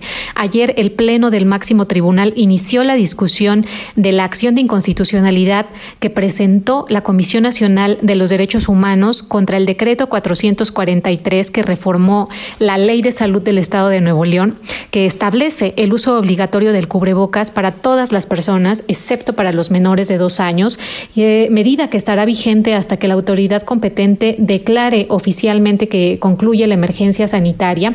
Además, esta ley señala sanciones por el incumplimiento de la disposición como multa, que se puede conmutar por arresto administrativo o por trabajo en favor de la comunidad. Ayer la Corte reconoció la validez de la fracción 11 del artículo 119 que establece como medida sanitaria el uso del cubrebocas, también validó el artículo 129 bis que faculta a la autoridad sanitaria local para establecer como obligatorio el uso de la mascarilla mientras permanece eh, la emergencia sanitaria declarada por la autoridad competente. Bueno, pues ahí está lo que dice la Corte. Sí pueden poner el uso de cubrebocas obligatorio las autoridades estatales y pueden incluso multar y castigar a la población o a las personas que no lo porten. Oiga, ¿sabe cuánto cuesta enfermarse de COVID en México? Bueno, esto varía según donde usted se entienda, pero se hizo un estudio de la Universidad Iberoamericana, la UNICEF y la UNAM, en donde sacaron cuál es el promedio de lo que cuesta a un mexicano enfermarse de COVID. Milka Ramírez nos cuenta.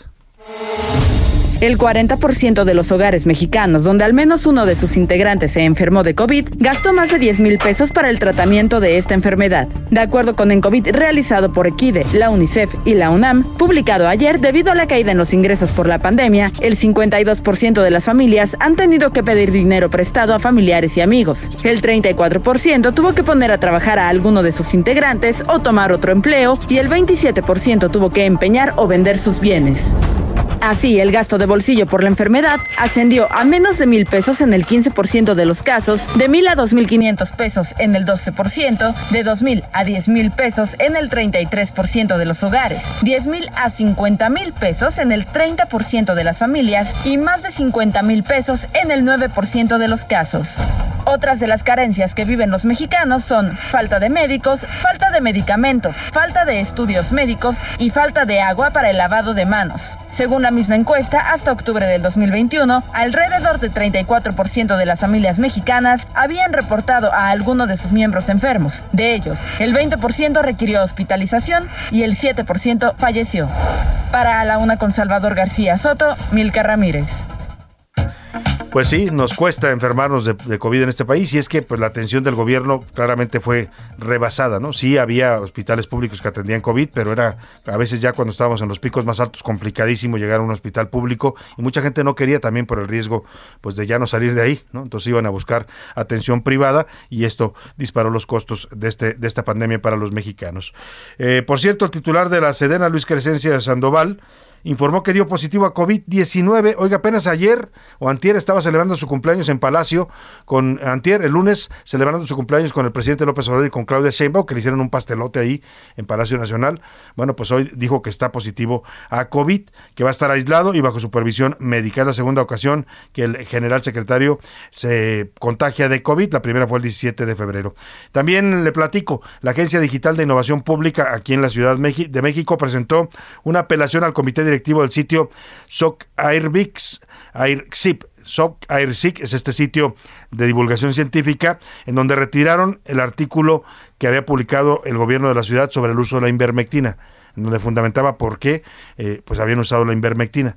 Carlos Navarro, cuéntanos de esta, eh, pues esta petición, esta apelación que hace el gobierno capitalino. Buenas tardes. Buenas tardes, Salvador. Te saludo con gusto a ti y al auditorio y te comento que la Agencia Digital de Innovación Pública de la Ciudad de México, que encabeza José Antonio Peña Merino, presentó al comité directivo del sitio Social Archive una apelación por el retiro del artículo denominado La ivermectina y las probabilidades de hospitalización por COVID-19, evidencia de un análisis cuasi experimental basado en una intervención pública en la Ciudad de México. La agencia digital explicó que quieren abordar y refutar cada una de las razones que proporcionaron para retirar el artículo, así como solicitar una audiencia para exponer el caso y responder cualquier pregunta que puedan tener. Salvador, te comento que el sitio Social Archive señaló que el artículo estaba difundiendo desinformación y promoviendo un tratamiento médico no aprobado en medio de una pandemia mundial. A este señalamiento, la DIP respondió que el artículo no estaba difundiendo desinformación. Incluso señalaron que estaban contribuyendo a construir esa evidencia y reconocen en el artículo que el efecto de la ivermectina para prevenir COVID-19 es un asunto médico no resuelto. También el sitio señaló que el artículo forma parte de una justificación de un programa gubernamental que dispensa medicamentos no probados de manera poco ética. Ante esto, la agencia sostiene que el artículo no se utilizó para justificar la decisión de implementar un programa de gobierno. Bueno, pues ahí está. Eh, se molestaron en el gobierno de la ciudad porque les bajaron este artículo. Por cierto, uno de los autores del artículo, eh, uno de los que firmaron este artículo, un- lo firmaba el doctor eh, José Merino. Eso era uno de los que firmaban este artículo, en el cual el gobierno de la Ciudad de México lo que hizo fue dar un recuento de a cuántos pacientes se les suministró ivermectina y también decir eh, pues cómo se comportó la, el COVID en esos pacientes. Era una especie de eh, informe estadístico el que publicaron en esta plataforma científica. Fue retirado ante la polémica sobre el uso de invermectina en una entidad pública cuando no estaba autorizado el medicamento, pero uno de los firmantes ya lo descalificó. O sea, José Merino Pepe Merino, como lo conocen en las redes sociales, lo sigue avalando y lo sigue defendiendo, por eso están impugnando esta decisión del sitio de internet. Pero el otro autor, que ahora nos va a decir José Luis Sánchez quién es, lo descalificó, dijo que se arrepentía, que estaba avergonzado de haber participado en ese estudio. Cuéntanos, José Luis. Sí, rápido. Nada más parte también del nombre, está como extraño, fíjate. El nombre literalmente del, del- de este artículo es eh, La invermectina y las probabilidades de la hospitalización por COVID-19, evidencia de un análisis cuasi experimental. Así se llama el artículo. Ojo, y después la secretaria de Salud salió a decir que ellos no habían experimentado con nadie, pero el estudio dice cuasi experimental. Exacto, así O se sea, entonces experimentaron o no experimentaron con los pacientes. Pero bueno, El personaje, el, el coautor de este, de este artículo es eh, el señor Saúl Moreno, quien se bajó y que en- literalmente en su Twitter publica, como coautor de este artículo, yo sí me retracto de sus resultados y las consecuencias de este. Pido una disculpa por los posibles daños. Aplaudo y apoyo la decisión de la- esta plataforma Socarvix de retirar el artículo científicamente falso. Así lo dice, Pues científicamente está. falso. Se, se enojaron en el gobierno de la ciudad, pero uno de los autores ya lo descalificó. Dice que está penado de haber participado en Saúl eso Caballero. y en haber eh, pues contribuido a un tema de experimentación en seres humanos. Aunque ya han dicho en el gobierno que ellos no experimentaron con nadie. Vámonos a los deportes. Por anda- aquí anda ya el señor Oscar Mota.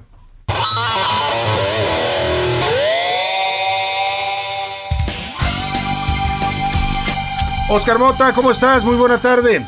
Mi querido Salvador García Soto, te mando un gran abrazo, por supuesto, a las amigas y amigos que nos escuchan. Hoy un gran día para ganar rápidamente un miércoles con mucha información. Número uno, lamentable informar el deceso de uno de los máximos exponentes de la lucha libre mexicana. Hace un par de horas nos enteramos del fallecimiento de Super Muñeco a los 60 años de edad, uno de los máximos desenmascaradores insisto, de la lucha libre mexicana. También hoy por la mañana, Rayados del Monterrey gana el quinto lugar en el Mundial de Clubes, de lo perdido lo encontrado, y también se presentó el RB18, el nuevo coche de Red Bull. Muy, mucha chamba ahorita en la mañana, mi querido Salvador. Pero yéndonos directo al punto interesante, lo que es la cereza del pastel. Hoy en la noche platicaba muy bien mi querido este José Luis Sánchez, mando un gran abrazo también a Pris.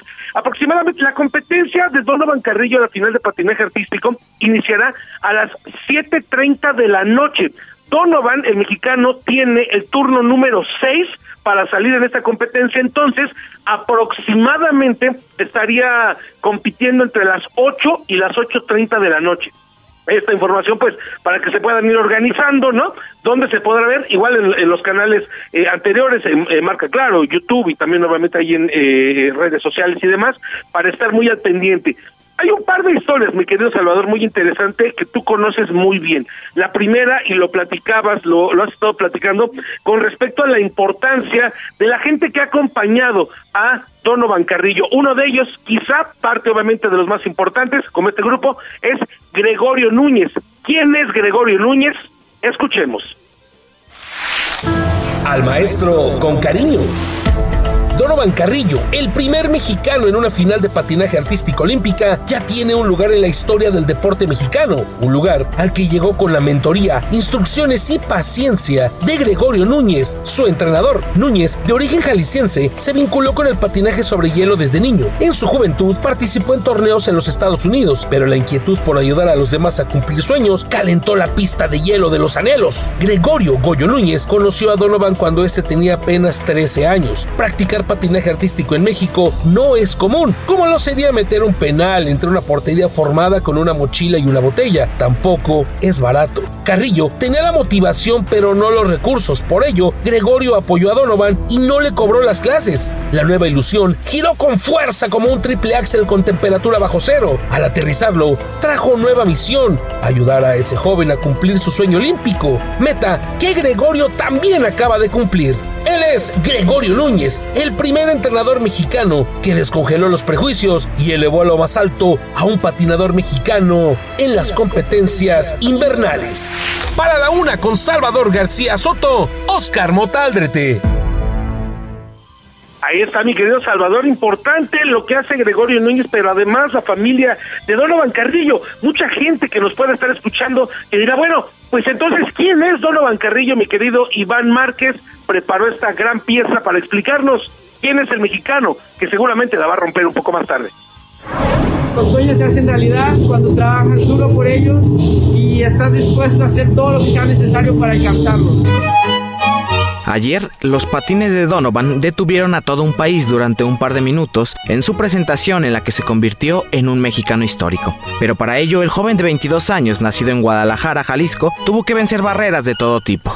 Vas dominando ese miedo hasta que logras tomar al toro por los cuernos para él, no existen los obstáculos, y si los hay, los domina al son de la música y con su expresión al bailar sobre los recintos donde se presenta, porque aunque en México no hay infraestructura, él la genera en pequeños espacios. Incluso tuvo que mudarse a los 12 años de Guadalajara a León, Guanajuato, ya que quitaron la pista donde practicaba que en México pues el hielo lo vemos nada más en los vasos. La mayoría de las pistas de hielo que hay están dentro de centros comerciales. Están muy muy por debajo de la que está en internacionales. Está el sueño de un niño que nunca se rindió. Incursionó en los deportes desde los cuatro años en diversas disciplinas. Sin embargo, se encaminó por el patinaje artístico por una casualidad amorosa. Mi hermana Daphne convenció a mis papás de que la llevaran a clases de patinaje. Esto hizo que yo conociera a una niña, así que pues de vez en cuando cuando me tocaba recoger a mi hermana o, o, dejarla en la pista de hielo, pues aprovechaba para platicar con la niña que me gustaba, hasta que finalmente me acerqué con mis papás y les dije que yo también quería iniciar el patinaje.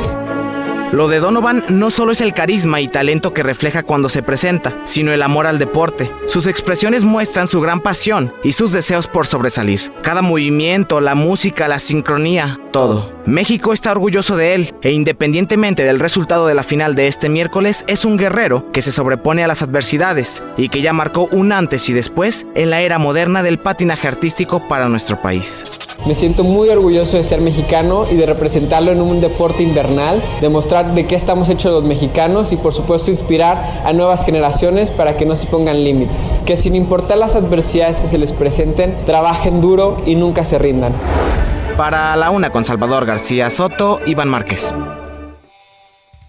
Oscar Mota, ahí están estas dos historias. Ya nos contabas tú la de Gregorio Núñez y la ahora Iván Márquez nos cuenta la de Donovan Carrillo. Y es que ayer lo decíamos, esta es una dupla. El éxito que estamos viendo de Donovan tiene que ver con su talento, con su esfuerzo, con su aplomo que tiene para pararse en la pista de patinaje, pero también, también tiene que ver con el trabajo y, y pues eh, que Gregorio Núñez haya querido en él y lo haya preparado.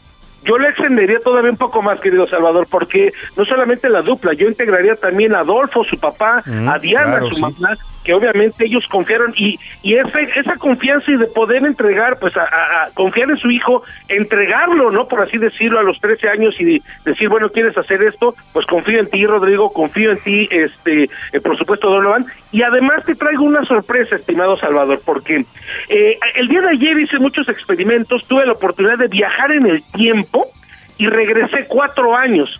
Cuando tú, te acordarás, eh, compartimos un noticiero en televisión hace, hace algunos años precisamente, y tuvimos la oportunidad de platicar con Donovan Carrillo precisamente. Esta es una charla del 2018 que hicimos con Donovan Carrillo y donde él nos platicó precisamente que su objetivo era Beijing en el 2018, pero además muy importante con el tema de qué es ser un patinador en México. Escuchemos. Gracias por estos minutos, mi estimado Donovan. Oye, platícanos, ¿cómo es ser patinador artístico en México? Insisto, es un tema, pues no, no es como que estamos tan acostumbrados. Cuéntanos un poquito de esto. Pues la verdad es que el patinaje artístico es un deporte muy bello y que se disfruta mucho para todos, tanto para la persona que lo practica como para los espectadores. Patinar en México ha sido difícil porque como bien mencionas no es un deporte común, no es un deporte que se inculque desde pequeños como lo es el fútbol, pero aún así la verdad es que cada vez va creciendo más el deporte y se va dando a conocer cada vez más. Poco a poco vamos subiendo la escalera, vamos mejorando nuestros lugares en el ranking mundial, siempre buscando, pues como bien mencionas, que se vea un avance, una competencia a otra, y es lo que se va a buscar para esta nueva temporada. Ya está, mi estimado Donovan. Muchas gracias. Por cierto, aquí muchos en la Ciudad del Mundo son fans, sobre todo de tus rutinas con Juanga, ¿eh? La verdad, síguele dando ahí. Ahí está, mi querido Salvador, justo cuando bailó con Juanga. Justo cuando bailó en este video que se volvió viral, ¿no? Cuando puso la canción Sí. Hasta que te conocí de Juan Gabriel, que ahí muchos empezamos a conocer a este jovencito que llamó la atención y mira, ahí está ahora en, en los uh, Olimpiadas de Invierno. Muchas gracias, Oscar Mota. Hoy un gran día para ganar. Un abrazo, muchas gracias. Vámonos rápidamente a información de último momento. Ya hay reacciones en México también a este anuncio que hace el presidente de poner en pausa la relación diplomática con España. El senador Ricardo Monreal, presidente del Senado, bueno, eh, líder de la mayoría del Senado, está diciendo que le van a llamar a cuentas al canciller Marcelo Ebrard para que explique esto que dice el presidente. Hay que recordar que el Senado constitucionalmente es el, el responsable también de la política exterior del país. José Luis Sánchez, ¿qué dijo Monreal? Así es, Salvador. Salvador, si quieres. Salvador, si quieres, es- escuchamos el audio de lo que dijo, porque apar- aparte dijo, nos sorprendió. Sí. México no puede estar aislado. México está creciendo y México tiene eh, una posibilidad real de desarrollo y de interlocución con el mundo. Así es de que me parece correcto, hay que seguir insistiendo en una buena relación con todos los países. del- Lo que le conviene al país es tener relaciones buenas con todos. Creo que la decisión del presidente nos dejó a todos eh, sorprendidos. Al propio Senado de la República. Pero no solamente aquí en México, Salvador, ya eh, Patricia nos adelantaba, pero hace unos minutos, cuestión de minutos, el, eh, eh, el, la Cancillería, es decir, el, el Ministerio de Asuntos Exteriores, de España, el de José Manuel Álvarez, dijo que iban a revisar, pero además, pues dice que también se ve sorprendido porque había hablado hace poco con el canciller Marcelo Sí, Ebrard y no les había dicho nada. en. México el canciller español, se reunió con Ebrar, hablaron de los términos de la relación, seguramente ahí se pactó ya otorgar el beneplácito, ¿no? que se dio eh, hace unos días ah, para el nuevo embajador mexicano, y ahora sorprende el presidente con esta posición. Vamos a escuchar si quieres a José Manuel Álvarez, eh, ministro de Asuntos Exteriores de España. Acabo de conocer las eh, declaraciones del presidente López Obrador sobre una pausa de las relaciones con España y, por supuesto, lo que voy a hacer es verificar exactamente cuáles son esas declaraciones, el alcance. Entiendo que se han hecho en un contexto informal, a pregunta de un periodista y, por supuesto, no supone una posición oficial o un comunicado oficial. Pero, insisto, estoy verificando esas declaraciones. En cualquier caso, si se han producido, y esa es la palabra que he usado, una pausa en las relaciones, que vuelvo a insistir, no tiene ninguna traducción oficial, ni se nos ha comunicado nada oficialmente de ningún tipo. Habría que preguntarle al presidente López Obrador qué es lo que ha querido decir con eso y cuál es el tenor oficial que le da a esas eh, declaraciones. Al mismo tiempo... Muy lógica la posición de España, ¿no? Primero que nos expliquen qué es esto de una pausa y a qué se refiere y que nos lo digan por los conductos oficiales, como se deben manejar las relaciones diplomáticas con otros países. Que parece que no le importa. Y otro tema rapidísimo, Salvador, hace unos minutos la Suprema Suprema Corte de Justicia de la Nación acotó la prisión preventiva a dos años. La prisión preventiva debe ser revisada, dice la Corte, por los jueces cuando el acusado cumple dos años internado sin que se le dicte sentencia. Este es importantísimo. Importante fallo porque había toda una polémica y el caso llegó hasta la Corte sobre si le pueden dictar a usted una prisión preventiva por un delito sin que haya todavía un juicio eh, pues eh, que lo que lo culpe o una sentencia de un juez dice la corte sí se puede en casos de delitos graves que lo ameriten pero a los dos años el juez debe revisar si sigue sosteniéndose la prisión preventiva o debe ser liberada la persona y seguir su proceso en libertad. Importante. Vamos a despedirnos de usted. Le agradezco mucho que nos haya acompañado en esta tarde. Lo dejo con Adriana Delgado y el dedo en la llaga. A nombre de todo este equipo gracias de verdad. Tenga provecho. Pase una buena tarde y aquí lo espero mañana a la una hoy termina A la Una con Salvador García Soto. Un encuentro del diario que piensa joven con el análisis y la crítica. A la Una con Salvador García Soto. De lunes a viernes de 1 a 3 de la tarde. Heraldo Radio 98.5 FM, una estación de Heraldo Media Group, transmitiendo desde Avenida Insurgente Sur 1271, Torre Carrachi, con 100.000 watts de potencia radiada.